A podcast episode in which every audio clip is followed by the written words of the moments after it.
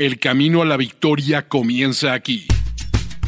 Los Fantásticos. Los Fantásticos. El podcast oficial de NFL Fantasy en español con Mauricio Gutiérrez. Mauricio Gutiérrez y Fernando Calas. Fernando Calas. No compitas en tu liga, domínala.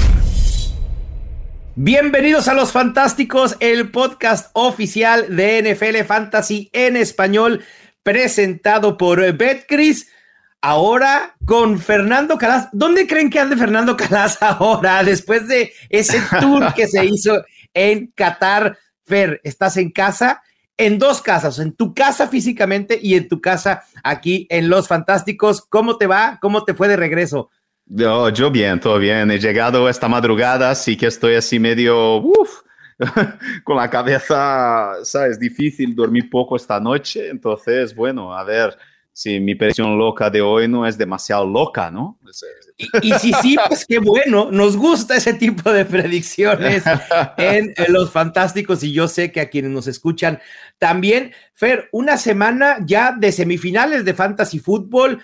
Eh, no es típica porque ya nos jugamos el todo por el todo a un paso de poder avanzar a la final y también va a ser una semana atípica porque tendremos juegos todo el fin de semana pero lo más importante es que habrá 11 juegos el sábado 24 de diciembre. Tendremos ocho juegos a las 12 del día, hora del centro de eh, México, dos juegos por la tarde en el horario de las 3 de Ciudad de México y un juego en sábado por la noche. Después, el domingo 25 de diciembre, tendremos tres juegos, uno en cada eh, de los horarios normales que normalmente vemos juegos y después el juego del Monday Night Football y el juego del jueves, obviamente. Así que tenemos NFL todo el fin de semana, excepto el viernes, pero lo importante es que las decisiones, la mayoría de las decisiones que vamos a tener que tomar en Fantasy para la semifinal tendrán que ser viernes en la noche, sábado muy temprano. Y aprovecho para dar el anuncio que nuevamente NFL Fantasy en vivo cambiará de día al sábado 24, 10 y media de la mañana, para resolver sus dudas de último minuto en búsqueda de esos campeonatos o de, esas, de esos boletos a, a las finales. ¿Te gusta esta modificación, Fer, del calendario o prefieres todo en domingo? Nah, me gusta. Cuanto más fútbol americano, mejor. Cuanto más, mejor. Nunca, nunca, nunca es poco. Siempre es demasiado, nunca, bueno, nunca es demasiado fútbol americano, ¿no? Sí, es que además en, en, España, Fer, suelen festejar, es decir, el festejo fuerte en Estados Unidos es el 25 de diciembre, cuando la gente se reúne a, a, comer o a cenar. Nosotros en México lo hacemos en Nochebuena, el 24 de diciembre. ¿Ustedes en España también la reunión es el 24 por la noche o es los dos días o cómo funciona? Sí, sí, el 24 por la noche es ah, el día, pero además hay la noche de Reyes, ¿no? Que es distinta. Claro. En enero. Eh, que bueno, no, no quedas a cenar, tal, pero es cuando también vienen, la, o sea, la mayoría de los regalos. Entonces, ah, ok. Sí, o sea, cuando vienen los Reyes Magos. Yo digo que los Reyes Magos vienen y existen, o sea, para los niños que nos están escuchando. Por supuesto. Eh, y lo, Papá Noel también, son amigos y vienen el 24 y vienen, eh, es un poco, mira, mira, mira el Papá Noel ahí, que, o sea, los que están viendo con, con vídeo, está ahí mi amigo Mau con esta barba que no para de crecer. Y está ya, bueno, yo creo que dentro de unos 3, 4 años la barba ya está bastante, ya, sí. ya empiezan a salir ahí como hilos, o sea, blancos. ¿no? no, ya, ya, ya, ya, tengo dos lunares blancos ya en, la barba, preparándome ya para, para no tener que rentar el disfraz de, de Santo Claus en, en un futuro totalmente. Pero bueno, pues a ver qué tal, a ver qué tal viene, si viene Papá Noel para, para, para Fantasy hasta este fin de semana. Sí, y, les decía lo del sábado y preguntaba cómo, cómo se maneja en España, porque el sábado va a ser interesante, ¿no? En la mañana nuestro show para responder dudas, después la mayoría de juegos eh, a mediodía. Y entonces, mientras preparas la cena, hay que estar al pendiente de la NFL, conviviendo con la familia. Creo que la verdad se presta para, para tener un muy, muy buen sábado 24 de diciembre previo a nuestras cenas. Los Fantásticos. Y bueno, vamos con las historias que hay que seguir para esta semana 16. Y no hay historia más importante que la de Jalen Hurts. Un jugador que yo estoy seguro que el 80-85% de quienes tenían a Jalen Hurts como coreback titular están peleando semifinales y ahora está eh, con probabilidad de perderse el juego de semana 16, quizá el de semana 17. Y primero quiero, obviamente, eh, que la conversación vaya a quién para suplir a Jalen Hurts, que sabemos que es un coreback irreemplazable por la producción fantasy que suele generar, pero surge el nombre de Garner Minshew, que será el coreback titular en ausencia de Jalen Hurts. Está Brock Purdy, que ha tenido un piso estable con, con tres semanas de producción medianamente aceptable. O buscar a Trevor Lawrence si es que está disponible, un Aaron Rodgers si alguien lo soltó. El panorama no es sencillo, Fer, pero eh, de entre Brock Purdy y Gardner Minshew, ¿a quién prefieres? Yo prefiero a Brock Purdy. Okay. Eh, yo prefiero a Brock Purdy porque los Cowboys, aunque no estén jugando bien, para mí son, no sé, está en el top 8 de equipos de la NFL ahora mismo. No claro. son una broma, no es una broma de equipo, es un, es un matchup complicadísimo. Y vale recordar una cosa, los Cowboys están jugando para no terminar, eh, bueno, el quinto, ¿no? De, de, de, de clasificación. Entonces, claro. uh -huh. Es una situación ahí complicada porque puede que los Cowboys, que hayan hecho una de las mejores temporadas, ¿no? Una de las mejores campañas de la temporada, acaben que no puedan jugar ningún partido eh, en casa durante los playoffs. sí. Entonces, ojo, ojo, porque eh, los Eagles todavía no tienen garantizado, eh, bueno, o sea, el descanso, la semana de descanso. Sí, sí, sí, sí. Entonces, Están a un triunfo, me parece, de asegurar. Por eso necesitan ganar una, pero son partidos complicados y, o sea, ya sabemos que los equipos no son de todo muy sinceros cuando hablan de claro. las lesiones de sus quarterbacks. Pueden que estén descansando a Jalen Hurts o pueden que realmente sea eh, que sea la lesión realmente grave. Sí, y, complicada y... la situación, ¿no? no es el rival ideal para, para, para fantasy eh, este partido contra los Cowboys. Sí, totalmente de acuerdo.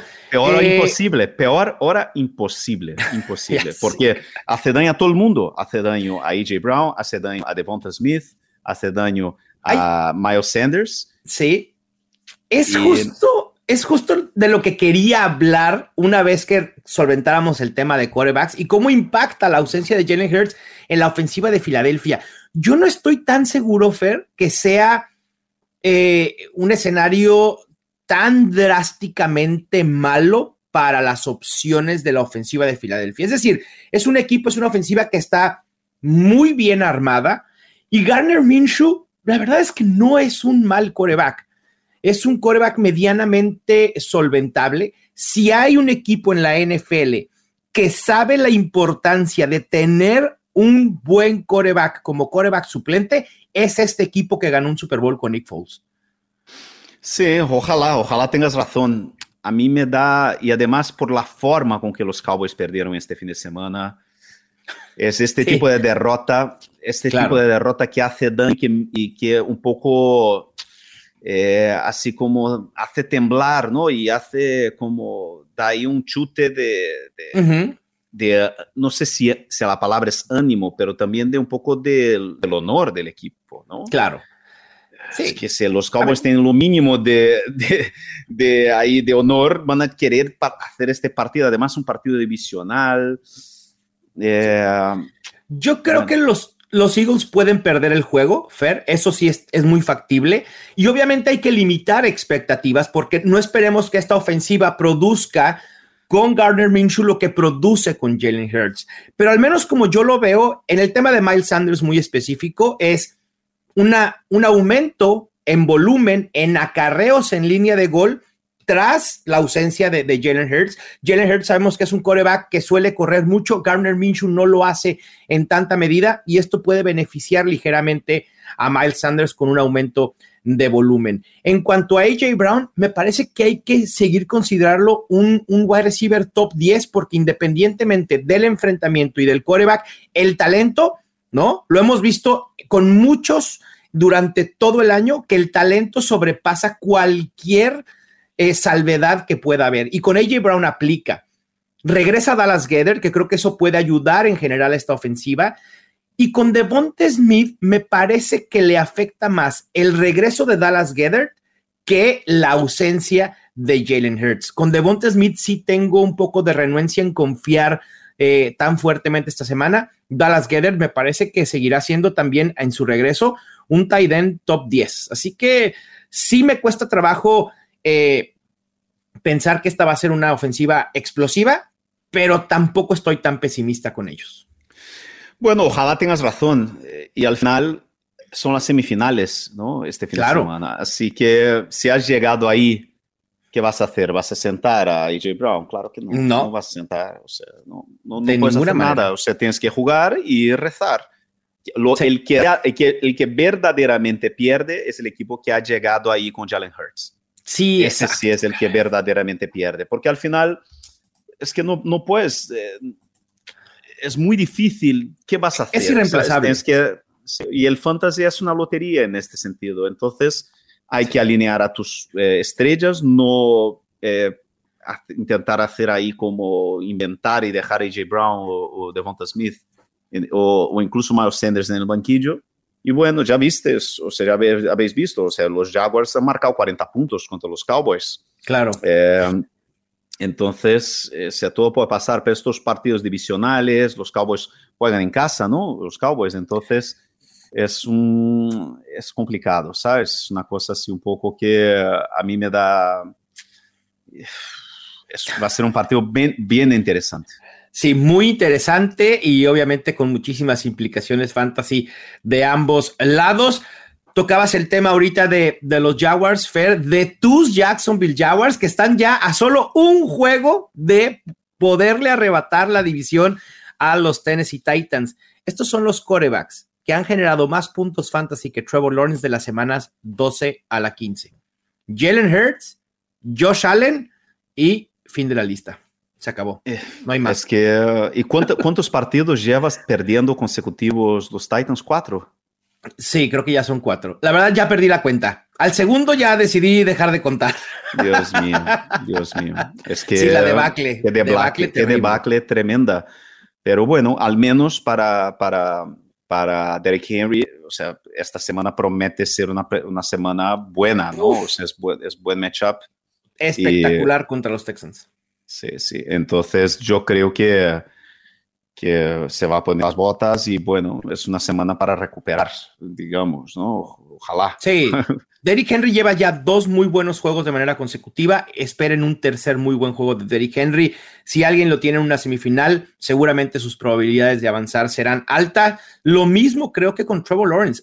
A pesar de que en semana 16 enfrenta a los Jets. Ese es el único temor que me causa Trevor Lawrence. ¿Te animarías a utilizarlo si lo tuvieras? Digo, obviamente dependiendo qué otras opciones tienes, pero más bien, ¿lo colocarías como un, un coreback top 12 enfrentando a los Jets a Trevor Lawrence? ¿O te preocupa la defensa? No, no, al final es lo que digo, si tienes a Trevor Lawrence y has llegado a la semifinal, eh, tienes que jugarlo y ya está. Claro. ¿sabes? No hay mucho que hacer y, es eso. Eh, pero es una semana o sea, es una semana un poco complicada porque hay unos, si, si, tú miras, por ejemplo, los jugadores que han explotado durante toda la temporada, principalmente en las últimas semanas, hay unos matchups complicados. Lo que estamos, o sea, hemos, hemos, dicho ya los Eagles contra los Cowboys sin Jalen Hurts, Bengals y Patriots. Madre mía, este Ese partido, es otro complicado. Ese es un partido que tiene una pinta ahí que puede ser un partido complicadísimo principalmente para Ramondre Stevenson, por ejemplo, que viene de hacer una, un temporadazo. Eh, a mí me da un poco de, de juju, ¿sabes? O sea, lo que sí. los Dolphins estamos viendo las últimas semanas. Eh, oh, uh, eh, va a ser, hay mucha, porque a veces entras en los peos con mucha, con mucha, con mucha esperanza y con mucha confianza. Uh -huh esta es una semana que, bueno, no hay mucha confianza por ahí. ¿eh? Nadie dijo que iba a ser fácil, Fernando Calas. Nadie lo dijo nunca y menos un paso antes de la final de Fantasy. Hablando de los Dolphins, Jalen Waddle me intriga. tuvo una gran producción esta semana, ¿no? Por ahí nos preocupaba el tema de la nieve y el viento que iba a haber en Búfalo. Al final de cuentas, solo nevó ligeramente al final del encuentro y no tuvo impacto el clima en la producción de los wide receivers de Miami, pero el volumen sigue sin estar ahí. Los targets en las últimas tres semanas son 5, 4 y 7. Recepciones en esas mismas últimas tres semanas son 1, 2 y 3. Estás esperando una explosión de Jalen Waddle con muy poco volumen. A mí me preocupa. Waddle no lo vas a sentar, obviamente. Es imposible dejarlo en la banca pero yo no esperaría otro juego de 114 yardas y un touchdown por parte de Jalen Waddle. El volumen sí, sí me preocupa con él. Uf, yo no quiero caer en el, en el, caer en el cliché ¿no? del, del equipo de, de, buen tiempo cuando llega el invierno pero los, los Dolphins las últimas semanas están desplomándose también. O sea, yo sí. no, no, es el equipo que nos daba tanta confianza hace cuatro o cinco semanas. Sí, de es, es, uno de los equipos que más, que, que, más despierta. Si por un lado tienes a San Francisco y uh, eh, a los Chargers, eh, los Bengals, en una, en una curva ascendiente, ¿no? O sea, subiendo y equipos que, ojo, con los playoffs, ¿sabes? Porque son equipos que, que, que empiezan a verdaderamente dar miedo, ¿no? Sí. Eh, yo no sé, Miami, porque estamos viendo los Jets eh, subiendo, estamos, lo, estamos viendo a Jacksonville subiendo, y si, hoy Miami espabila, de verdad, uh -huh. o corre riesgo de, de, de, de, llegar a los playoffs. Sí, de desinflarse totalmente. Mira, eh, son los Miami Dolphins. ¿Qué nos gusta de los delfines? Normalmente cuando vamos al mar, nos gusta verlos brincar y el brinco tiene dos momentos. Primero para arriba y después para abajo. Bueno, los Dolphins están ahorita ya cayendo, regresando al mar totalmente, en picada, así tal cual. Bueno, sí, yo creo que les hizo mucho daño y les expuso demasiado el partido de San Francisco. ¿eh? Sí, eh, y yo no sé, algo, algo pasa ahí, a ver si pueden Falta muy poco para el final de la temporada y hay muchas, muchas plazas todavía abiertas, ¿no? Estamos, por ejemplo, tú tienes ahí Chargers y, y, y Dolphins con seis victorias y, y seis, eh, con ocho victorias y seis derrotas. Después tienes justo detrás a New England y los Jets eh, uh -huh. con 7-7 y todavía tienes Jacksonville ahí 6-8, eh, claro. ¿sabes? Sí, sí, sí. Y, hay, y hay partidos de enfrentamiento directos.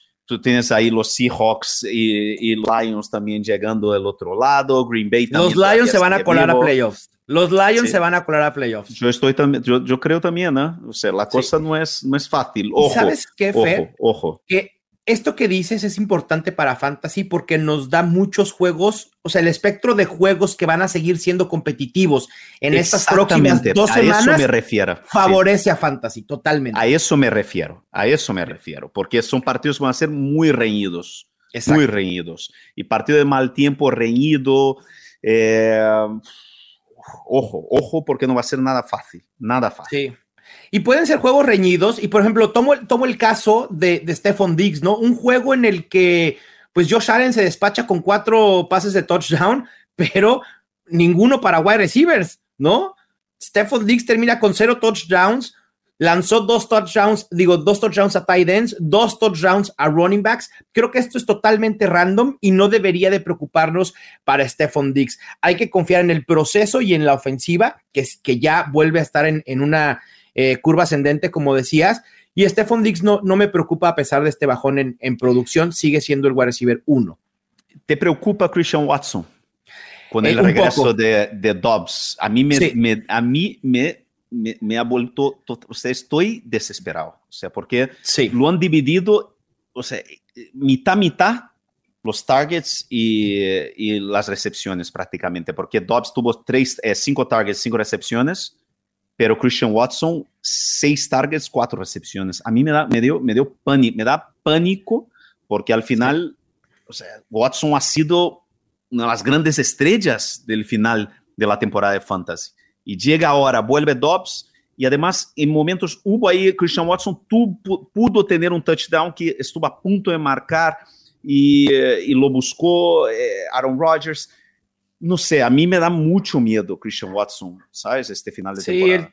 el, el tema de esta semana, yo, yo lo veo de Christian Watson, es que faltó el touchdown. Había tenido cuatro semanas espectaculares a base de touchdowns. Anotó tres, dos, ocho touchdowns en un lapso de cuatro semanas. Era eh, difícil poder sostener esa eficiencia, pero creo que contra Miami puede haber oportunidad para Chris Watson, pero obviamente sí, sí preocupa el regreso de, de Romeo Dobbs. Limiten expectativas con Watson. Eh, entre otras de las notas que tengo como historias, Fer, es imposible no hablar de Jerick McKinnon. ¿Es Jerick McKinnon lo que esperábamos que, que fuera Clyde Edwards Hiller, lo que esperábamos que fuera Isaiah Pacheco? Se ha convertido en un héroe en fantasy. Los running backs con más targets de la semana 12 a la 15 son Austin Eckler con 32, Christian McCaffrey con 27, DeAndre Swift con la misma cantidad que McCaffrey y Jerick McKinnon con 25. Este es un running back. Normalmente, cuando decimos en agosto, en julio, que hay que tener en la mira running backs versátiles ligados a ofensivas prolíficas, es justo por este potencial que ha demostrado Jerry McKinnon en las últimas dos semanas. Y además, en una ofensiva como los Chiefs, que pasan casi en el 70% de oportunidades en situaciones neutrales, Jerry McKinnon obviamente tiene esa mayor probabilidad de explotar. ¿Hay que considerar a Jerick McKinnon como un running back 2 sólido por lo que resta de la temporada? Yo creo que no, yo creo que no es un, no, no ha sido un partido solo, ¿sabes? Y al Exacto. final es, estamos viendo un Mahomes en plan, eh, no es desespera, desesperado porque uh -huh. los Chiefs saben lo que están haciendo, pero un Mahomes sin ninguna otra, otra, alternativa realmente fiable que Travis Kelsey. Entonces, claro. él eh, muchas veces se queda, mucho, muchos de estos pases con McKinnon son, no son pases dibujados, son pases de que, eh, de que no tiene alternativas para, para pasar en, claro. en, receptores y simplemente hace el dump off, ¿no? O sea, tira eh, ahí el, el balón a McKinnon. Y vale recordar que McKinnon es, un, es uno de los jugadores más eh, ágiles y explosivos que, que han entrado sí. en la NFL en los últimos años. Ha tenido Físicamente es impresionante. Sí, sí San Francisco, eh, antes de fichar a McCaffrey hace cinco años, quería es, haber hecho con McKinnon exactamente eso lo que, sí. lo que están haciendo los Chiefs, pero se rompió el, ligamento de la rodilla y se acabó, ¿no? Entonces, tiene talento. Yo creo que no hay otra alternativa. Si lo tienes, lo tienes que usar. Sí, totalmente de acuerdo. Y, y luego, aunando a esto de, de, estos running backs versátiles con eh, posibilidades de estar involucrados en el juego aéreo, normalmente un equipo enfrenta tres situaciones, ¿no? En cuanto a game script se refiere. Una, que se vayan arriba en el marcador, ¿no? Y entonces eso favorece a running backs como Isia Pacheco. Y los otros dos escenarios es que sea un tiroteo, ¿no? Sobre todo con Kansas City y que eso favorece a Jerick McKinnon o que sea un juego como el que vimos la semana pasada en el que sea tan cerrado que los, o los Chiefs tengan que venir de atrás y eso favorece también a running backs con eh, los rasgos de Jerick McKinnon. Y los dos enfrentamientos que le restan son contra los Seahawks, que puede ser otro tiroteo contra Gino Smith, a pesar de que no estará Tyler Lockett, y en la semana 17 contra una alicaída defensa de los Broncos. Así que Jerick McKinnon me parece una gran, gran opción.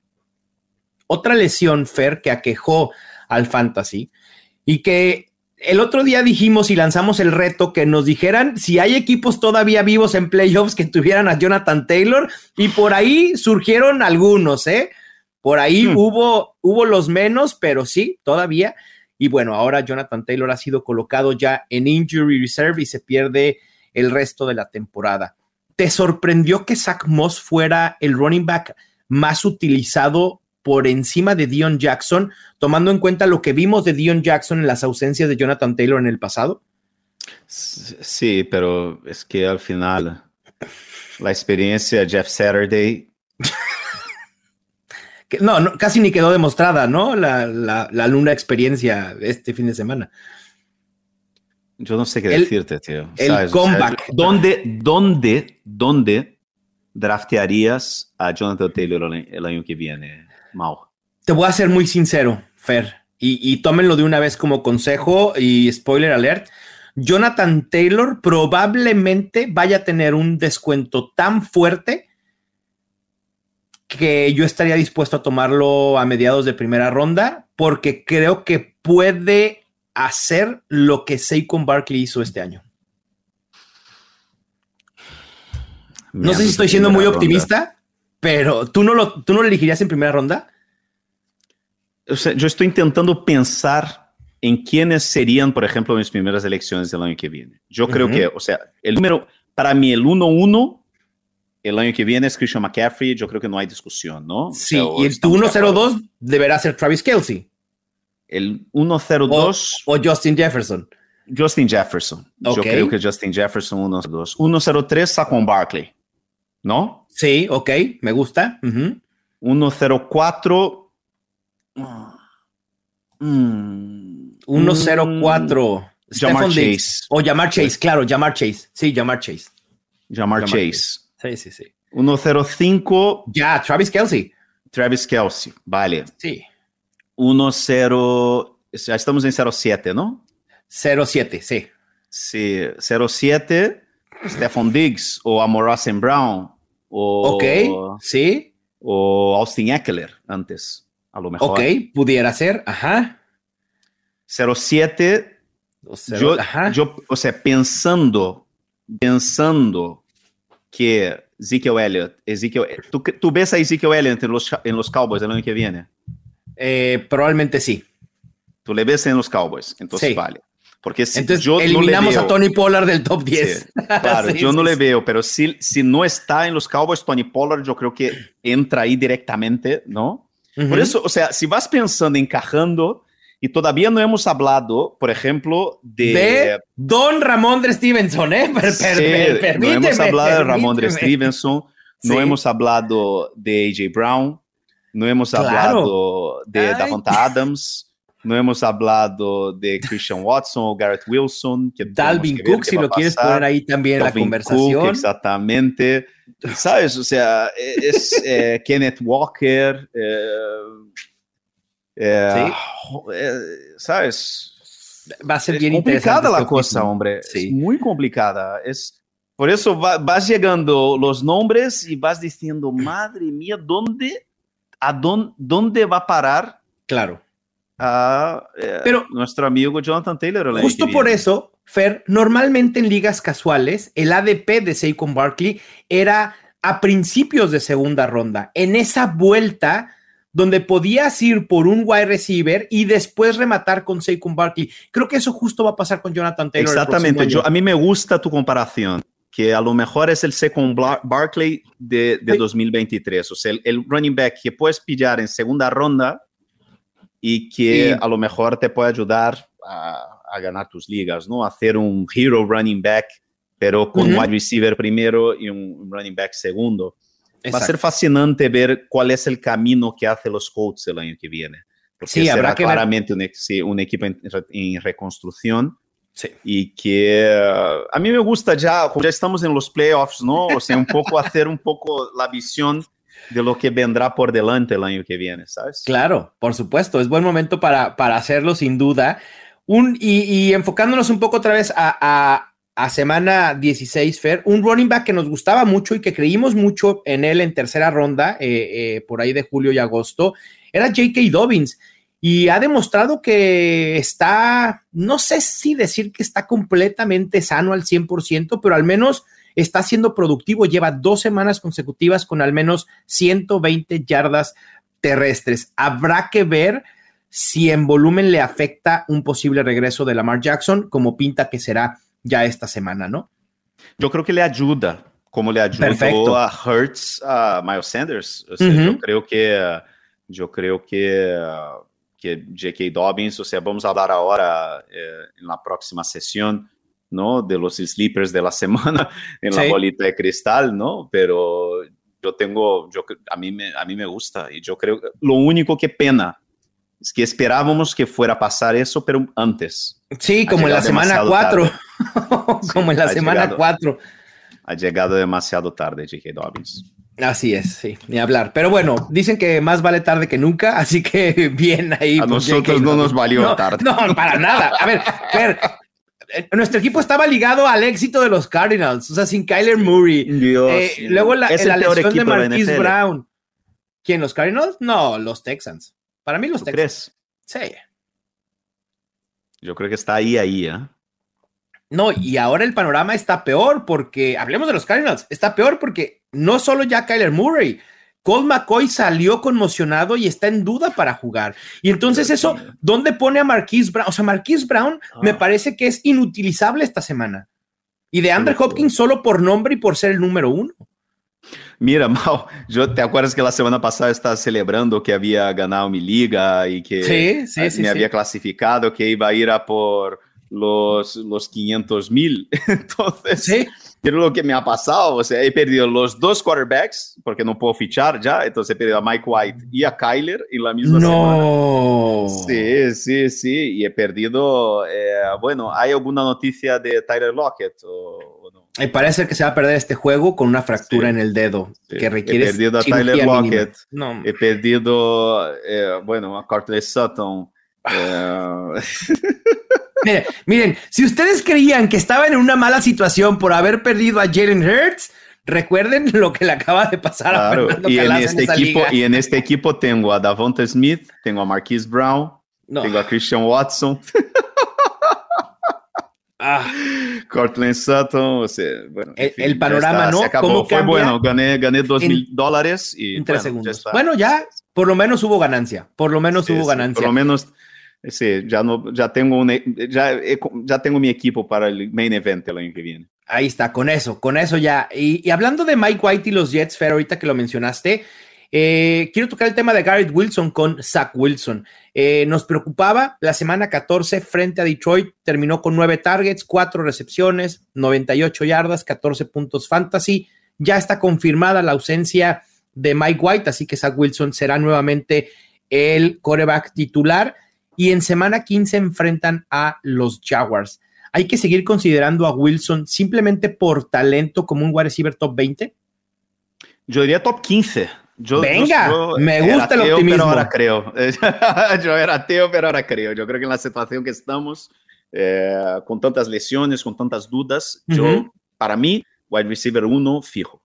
¿Es, es, ¿Es Garrett Wilson el mejor wide receiver de esta camada de novatos, Fer, por sobre Drake London, por sobre Chris Olave. Christian Watson, quizás. Sí. Ah, yo prefiero a Garrett Wilson, ¿eh? Garrett Wilson, sí, sí. Me parece más completo. Yo estoy contigo, yo estoy contigo, yo creo que sí. Yo creo que Me parece más completo. Drake London, que a ver, obviamente por circunstancias no ha podido producir, pero el target share que ha tenido Drake London es eh, volumen de un wide receiver alfa que si ajusta Atlanta, Drake London va a ser una muy buena opción fantasy en el futuro. Eh, Chris Olave también es muy bueno, pero eh, el tema del coreback en, en los Saints me, me preocupa y parece que Garrett Wilson, pues es como que la combinación de ambos jugadores es muy completo. Sí, sí, a mí me gusta mucho. Perfecto. Bueno, pues con esto cerramos las historias imperdibles de la semana. La bolita de cristal. Vámonos con la bolita de cristal con las predicciones de semana 15. Fer, toca turno para hablar primero de wide receivers, enfocarnos en quién creemos que será el wide receiver que más puntos fantasy genere y después uno que creemos que pueda decepcionar. ¿Con quién debemos entusiasmarnos para enfrentar nuestras semifinales de fantasy? Amon Russell Brown liderando los Lions en camino a los playoffs. Me, encanta. Me encanta la predicción. Amon Russell Brown, el dios del sol, también están a. Es, los dioses del fantasy favorecen a Amon Russell Brown cada semana y me gusta creo que puede ser el wide receiver uno. Yo me fui un poquito más a la segura y puse Stephon Diggs. Preocupa lo que pasó la semana pasada, lo hablábamos hace unos momentos, de cómo en un juego en el que Josh Allen lanza cuatro touchdowns, ninguno fue para wide receivers. Me parece que eso fue totalmente circunstancial. Stephon Diggs deberá generar lo que sabemos que genera frente a una defensa de los Bears que es muy vulnerable. Así que ahí está. De los wide receivers que pueden decepcionar esta semana, ¿a quién tienes, Fer? Yo tengo a Terry McLaurin. Yo creo que si es que puede decepcionar más de lo que, bueno, en fin. O sea, yo le veo en muchos rankings como un quarterback, lo tiene ahí como wide receiver 2. Pero es que San Francisco está en un nivel, yo vuelvo a repetir, yo llevo varias semanas, o sea, San Francisco lleva siete victorias consecutivas. Es increíble. Y yo de verdad vuelvo a decir, yo creo que es una eh, de las mejores defensas, de una de las cinco mejores defensas de la historia de la NFL. Sí, sí está en un nivel superlativo. Estamos hablando de, un, de porque cuando hablamos de, de las gran, de, de, la gran defensa de los, de, los, de los Bears, por ejemplo, de los años 80, tal, uh -huh. eran tiempos donde las defensas tenían libertad, o Tampa Bay que ganó la Super Bowl, ¿no? o, o los Ravens también que, que ganaron la Super Son defensas que funcionaban en una época donde era mucho más fácil jugar la defensa, porque hoy en día la NFL hace de todo para claro. proteger el quarterback. Sí, Hay un sack de, de, de, el domingo, el, el, fin de semana, fue cuando fue el, fue el jueves, ¿no? De, de Nick Bosa, un sack perfecto sí. contra eh, Gino Smith. Y por, o sea, solo por, o sea, no caer encima, que es imposible, ¿cómo lo iba a salir de ahí? O sea, le dieron roughing the passer. Sí, sí, claro. perfecto, si lo, que los enseña en el colegio, perfecto lo que hizo Nick Bosa. Entonces, jugar en la NFL de hoy con tamaño, con tanto dominio como San Francisco está haciendo, es de verdad, si esta defensa fuera, eh, jugara en otros tiempos, yo creo que a lo mejor, o sea, yo de verdad creo que es para mí, en términos de NFL, como la conocemos hoy y como está jugando San Francisco, ahora mismo eh, me da pena de quien tiene que jugar a San Francisco, la verdad. Así que olvídense de, de Terry McLaurin porque puede decepcionar esta semana. Y yo tengo a alguien que puede ir del Olimpo de anotar tres touchdowns a hacer una decepción y es Cy Jones. Me preocupa muchísimo el enfrentamiento contra la defensa secundaria de los Jets, sea o no Sos Garner el que vaya a, estar eh, teniendo a, a Cy Jones en cobertura no me importa. Cuidado con Say Jones porque los puede decepcionar. En el over-under de proyecciones de nuestra app NFL Fantasy, hablabas de Gino Smith y lo que sufrió frente a la defensa de San Francisco. Esta semana enfrenta a los Chiefs, que es el cuarto equipo que más puntos fantasy por juego permite a corebacks. La proyección es de 18.87 puntos fantasy. ¡Eso! ¡Over! Para Gino Smith. Ha jugado bien Gino Smith ¿eh? claro, contra San Francisco. Sí, de, sí. Todas, de todos los últimos, últimos quarterbacks que han jugado contra esta defensa espectacular de San Francisco, ha sido de los mejores. ¿eh? Ha jugado sí. muy bien. Es uno de los. Yo creo que incluso, no sé si es uno de los, pero o si es el quarterback con mayor porcentaje de, de, pase, de, de, de, de pases completos, ¿no? Probablemente. De, eficiencia. Está muy bien y yo creo que es over, sin duda. Sí, yo también me gusta porque además preveo que pueda ser un tiroteo y bonanza fantasy para todos los involucrados. Hablando de Dak Prescott y hablando de una defensa contrario a lo que eh, es Kansas City, Filadelfia es el segundo equipo que menos puntos fantasy por juego permite a corebacks. Prescott viene de semana 14 por primera vez generar eh, más de 18 puntos fantasy. ¿Te gusta Dak Prescott? Está proyectado 18.58. Está ahí en la, en la línea de, de, donde ha estado normalmente en las últimas semanas. Yo creo que sí. ¿eh? Yo creo que esta va a ser una semana donde los Cowboys van a, van a mandar un mensaje a la liga. Yo pongo over. El, el gorrito de Santa dice que over también. over para Dak Prescott, porque también creo que este va a ser un tiroteo así de, de duelo divisional que, que normalmente nos suelen dar estos dos equipos. Después tenemos un running back fair que tiene seis juegos consecutivos sin generar más de 13 puntos fantasy. Es Alvin Camara. Una decepción últimamente, no solo él, sino en general la utilización que le han dado en los Saints. Pero Cleveland es el cuarto equipo que más puntos fantasy permite a running backs. La proyección es de 15.74. Lo siento, amigos, pero Wander. Ah, bueno, los que tienen Alvin Camara se van a quedar sin regalo navideño porque yo también voy con el.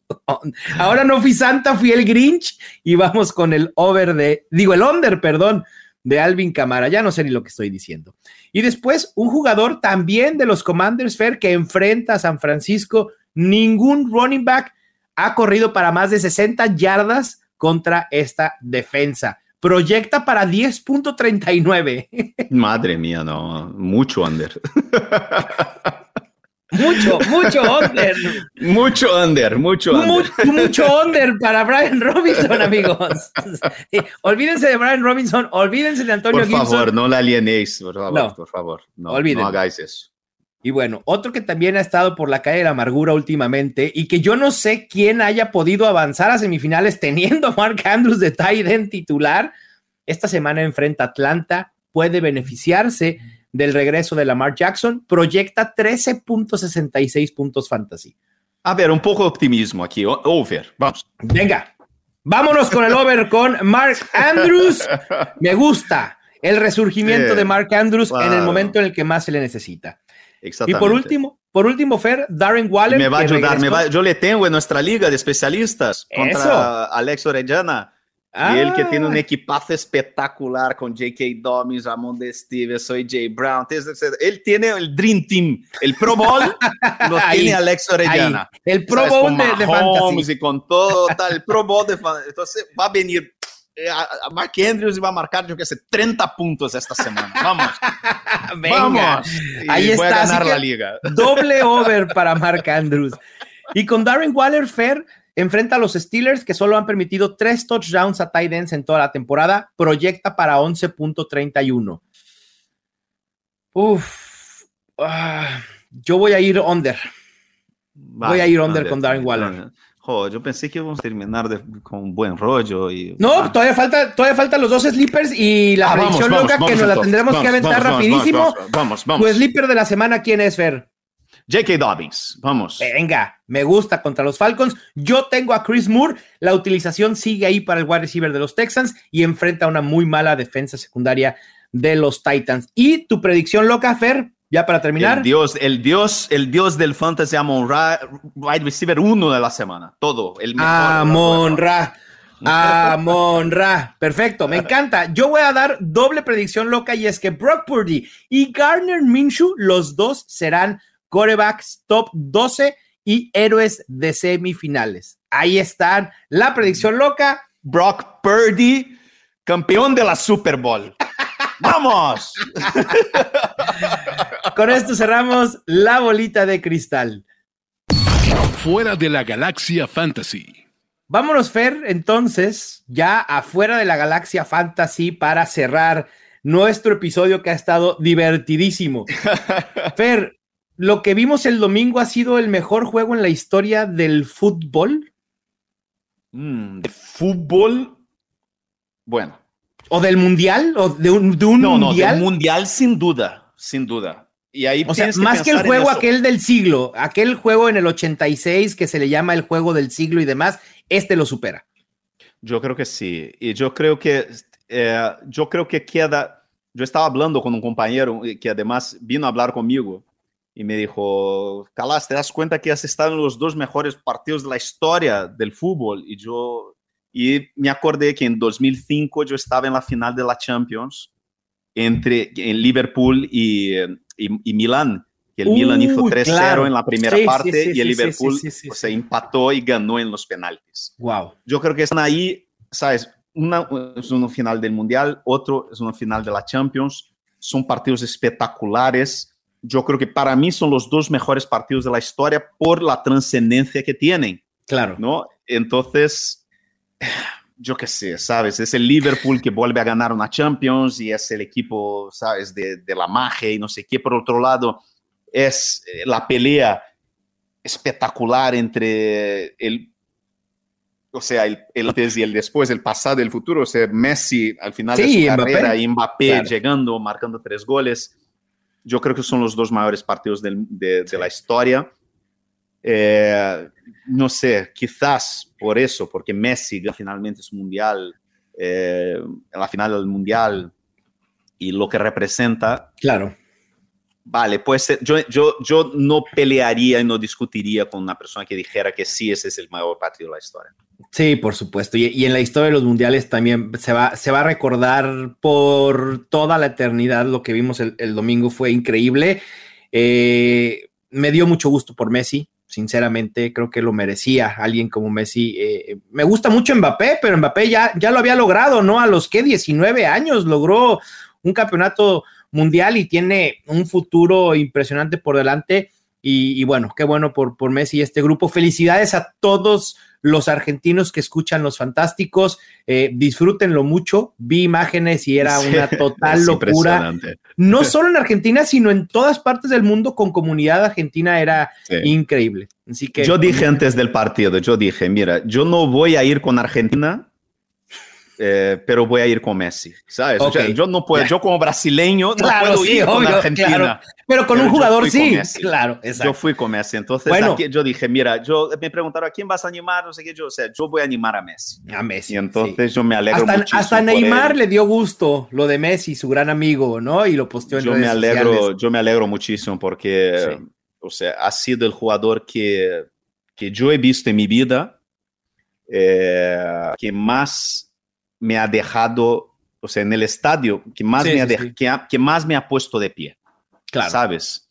Durante más tiempo, más tiempo. Y yo creo que dentro de 20, no sé, 20, no sé, dentro de 30 años, yo voy a estar contando historias de Messi a mis nietos. Por supuesto. Sí, no, por supuesto. y, y Fer, mira, si en la NFL nos hubiera gustado ver a Dan Marino cerrar o tener en su carrera un Super Bowl y que Dan Marino probablemente ni siquiera esté entre los cinco mejores quarterbacks en la historia de este deporte. Ahora imagínate, ¿no? Que Messi se fuera en su carrera sin un, sin un mundial. Eh, iba a ser terrible para, para la historia propia y obviamente para Messi. Así que qué gusto, felicidades a todos los argentinos. Y bueno, Fer, pues vámonos, cerramos fuera de la galaxia fantasy. Te mando un abrazo, suerte en tus semifinales.